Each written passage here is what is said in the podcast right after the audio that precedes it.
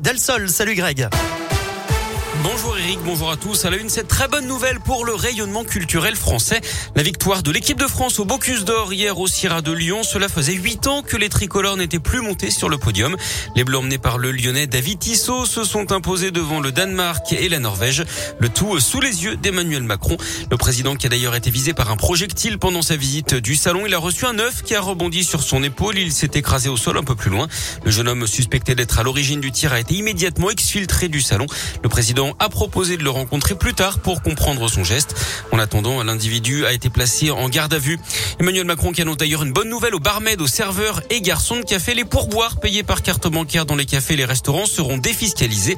La mesure sera mise en œuvre dans les prochains mois. L'objectif, c'est de redonner de, redonner de l'attractivité au secteur qui peine à recruter.